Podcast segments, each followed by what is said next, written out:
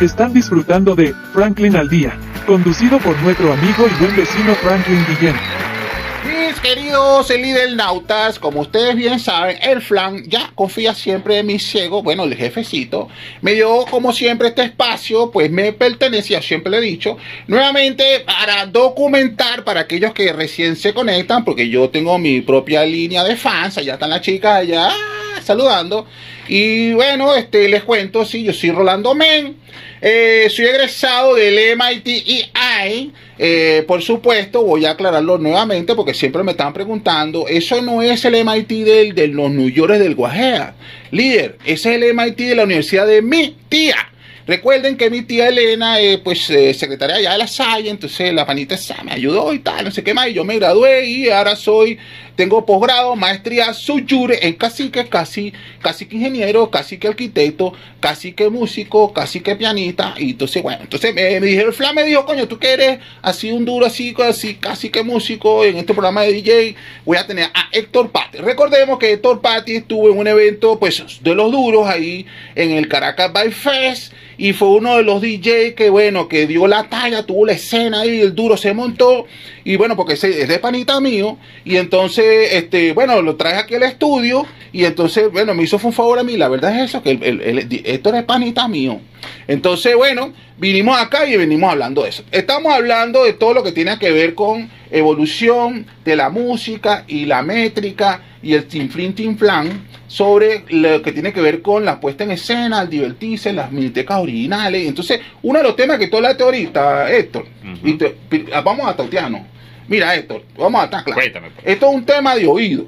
¿Cómo hacían antes? Porque antes, ahorita tienes el contador y tienes la broma y la música viene marcada, pero ¿cómo era eso antes? O sea, tú agarrabas el contador. Yo recuerdo que el Frank cuando estaba con eso de mezclando, él contaba, él me decía, Mira, fíjate, Rolando, tienes que contar hasta cuatro o ocho. Entonces tú cuentas uno, dos, tres, cuatro y montas. Y yo decía, pero monto qué, líder, no estoy entendiendo. Entonces había una métrica, eso es una métrica. Hay una métrica, toda la vida ha habido una métrica, lo que pasa es que hoy en día ya la tecnología lo, lo está este, como que sacando visualmente, ¿no? Este, eso también a nivel de producción musical lo estás viendo desde hace muchos años atrás, este, pero cada vez eh, los softwares son más no complejos, sino más completos. Vamos a, vamos a llamarlo de esa manera. Pero sí, claro que en, la época de los 70, mira, no había un sintetizador que te, que, te cuantificara la, la, música y por eso que casi todos los temas de los años 70, el disco music sobre todo, este, tiene tanta variación en el BPM. ¿No? Pero, pero es que hay, hay algo bien interesante, porque fíjate, tú estás agarrando una música que alguien hizo, Sí, entonces tú la pones, la mezclas, sobrepones el otro, cha, cha, cha, cha. Pero legalmente lo que tú estás haciendo es una creación. Es decir, que tú agarras la música de otros, de otro panita que también es un duro, y lo que tú creas ahí, que es único, es una creación. Sí, señor. Entonces, ya tú eres un artista. Acto seguido, o sea, lo tuyo es arte. O sea, el panita es un duro. Entonces hay que dejarse orientar por los que saben, los expertos.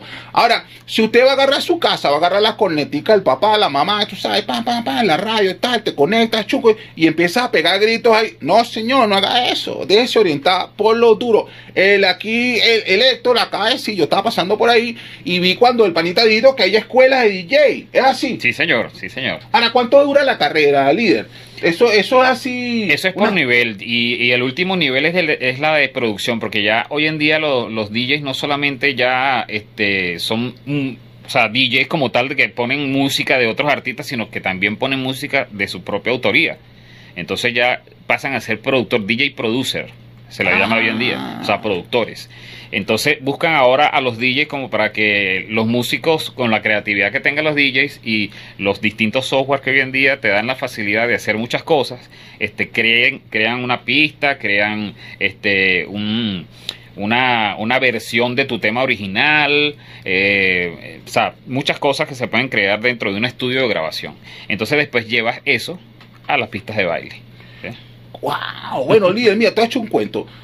Es decir, que una persona eh, estudia esto de vía remota, tiene que ir para el salón de clase, pero mucho más allá de eso, que eso me lo va a explicar ahorita, cómo se puede estudiar eso, si se puede hacer de la computadora de la casa, o, lo hace presencial? Porque ya juro que es presencial, porque el panita tiene que ver cómo hecho. Sí, claro, bueno, eh, en mi época no existía ninguna escuela, todo era viendo a los demás para eh, uno este, tomar esa iniciativa de ponerse a mezclar y tener las herramientas, que esa es otra cosa. Hoy en día las herramientas tecnológicas son muy costosas, no, no quiero decir que no hayan sido costosas en aquella oportunidad, sino que, este, bueno, uno hacía mm, ah, magia. Yo te estaba contando fuera de cámara y fuera de micrófono que este, antes se mezclaba, no, no habían platos con pitch, con, con las velocidades en 33 y 45, y uno lo tenía que hacer era con el dedo, o adelantar o retroceder un poquito para poder cuadrar esos BPM. Mira, locos. líder, Vamos a estar claros, vamos a, estar vamos a aclarar una cosa ahí. Ah. Ok, ese trabajo que tú tienes es un fino. Te voy a explicar por qué. Porque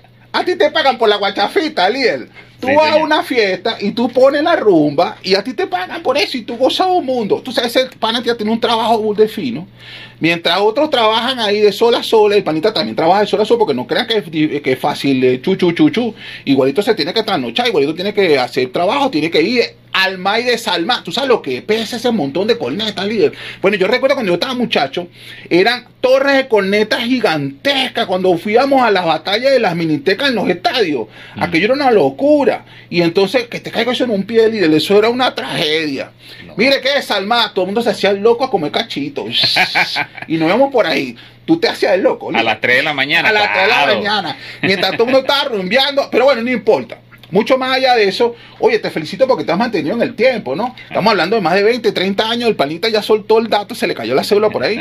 Y, y bueno, dijo la edad, ¿sabes? disfrazada, pero, pero líder, todavía sigue siendo un imbatible, líder. Y, to- y con todo este proyecto de, la, de los duros de, de las minitecas originales, oye, interesante, porque estamos rescatando parte de la Documentando. historia. Sí, es así. Sí, porque antes no se hacía, antes no, no teníamos eh, las herramientas para sacar unos videos bien eh, producidos o bien grabados o, o unas fotos. Hoy en día estamos como que recaudando toda esa información que mucha gente no conocía, quién era el dueño de la Betelgeuse, cómo iniciaron la Betelgeuse, quiénes fueron su- su- sus DJs, sus, sus empleadores, este, por qué usaron una braga en Betelgeuse, por qué no usaron otra vestimenta, o sea, todo esa detallitos, menudencias que, que, que nadie sabe, nadie supo, hoy en día sí lo pueden saber a través de las minitecas originales. Y eso está interesante, líder. Te voy a explicar por qué. Porque ahorita hay mucho talento. Nosotros gozamos, este país donde estamos nosotros, esta tierra, bueno, país no, porque ya no existen las fronteras, pero donde estamos ahorita actualmente, en esta sociedad, hay mucho talento. Entonces, agarrar a estos duros que están ahorita, jóvenes, chicos y chicas, y que ellos entiendan que sí se puede, que no, no se necesita una super magia. Agárratelo a todo del padre, de la madre, del pure, eh, de los míos, de los tuyos, y bueno, empiezas ahí, cha, cha, cha, cha, cha, y sigues el duro de Héctor Patti y tal, no sé qué. De todas formas, al final, tú sabes, un contacto telefónico en la Claro, red para claro. que muy interesado, ya está el Nauta, pa- el, el Patti está a la orden y, y lo dijo en unos cortos que, claro que sí, él da clase y tal. Por supuesto, eh, te cuadras con la gente, producción, porque el pana es un duro y ya tiene productor, tiene manager de prensa, tiene un gentío loco para llegarle. El Pero- porcentaje de cada uno, ¿tú sabes cómo es? pero bueno, pero no es, no, pero ahí está, ahí está. Y entonces la música que usted produce es de usted.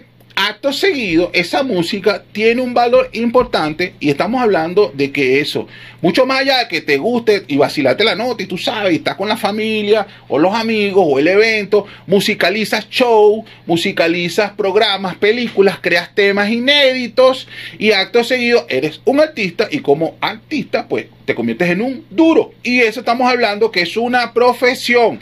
No como antes, que uno tenía que escaparse de la casa. Yo recuerdo que el Fran se escapaba de la casa para ir a la Miniteca Síndrome, porque el pana estaba mezclado con la gente de Síndrome, ahí por los lados del este de la ciudad de Caracas. Tú puedes tener unas fotos macabras ahí del panita. y entonces eh, era perseguirse y entonces a todos nos decían que éramos unos vagos. No, eso es un trabajo. Y entonces con eso, bueno, uno se compraba unos zapaticos, no sé qué más, tú sabes. Los salía- padres nunca confiaban en los músicos. No, no, Ni en no. los DJs. No, No, tú son vas a vivir unos de la música, eso no va. Tienes que ser ingeniero, médico, no sé qué. Bueno, pero.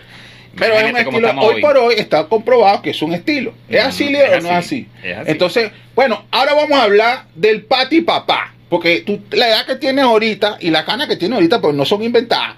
Sí, ni- ya no tengo, pero. Ah, bueno, pero- bueno, yo tengo frío, yo uso esto por frío, ¿ok? Y estos lentes deportivos me gustan, por si acaso. ¿no? Entonces, eh, cuéntame, ¿qué es ser papá DJ? O sea, tú, la familia, los chamos, te vieron crecer en ese medio. Esto no es un cuentico del, del Héctor Papá.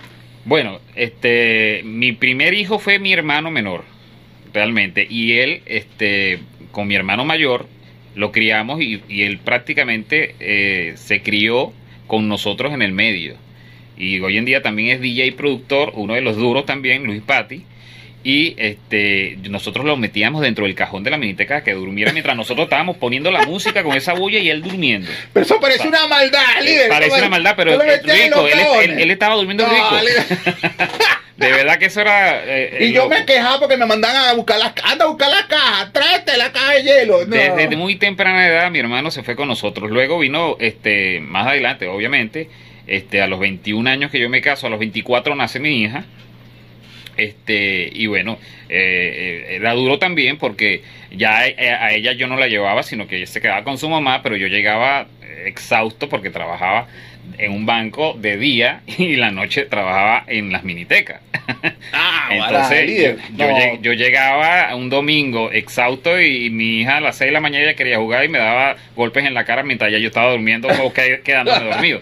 Y tenía que hacerlo porque, oye, es el padre, pues. ya- Claro, hay claro. que, hay que claro. frentear, pues. O sea que ponerse, ponerse en esos zapatos no está fácil. No está fácil, no está fácil. Bueno, felicitaciones. Gracias. Mira, ¿qué pasó? Bueno, rapidito para irnos para el corte, porque ya aquí, mira, te voy a dar estos pastelitos, son unos pastelitos de mis, los pastelitos míos aquí de Rolando Men. Antes que estos duros se los vayan a comer, porque ya estoy viendo que están dándole cacería, se los vamos a entregar aquí al pana para que lo disfrute. Agárrelo ahí, que esté en la cámara, que sea testigo que el pana lo recibió. Aquí está, mira, aquí está. Listo, aquí ahorita, está, ¿no? Ok, entonces, producción, vámonos para el corte y lo dejamos ahí. Llévatelo, producción. Haremos una pequeña pausa y regresamos en breves instantes con su programa Franklin al Día, conducido por Franklin Guillén. No importa de dónde provenga, de dónde provenga, si es buena, si es buena, escuchas aquí, escuchas aquí. En compañía de y buen vecino Franklin Guillén. Esto es publicidad. www.ticompra.com, donde encuentras lo que necesitas y punto. Smart Shop and Gallery, otra empresa de Taikon Group.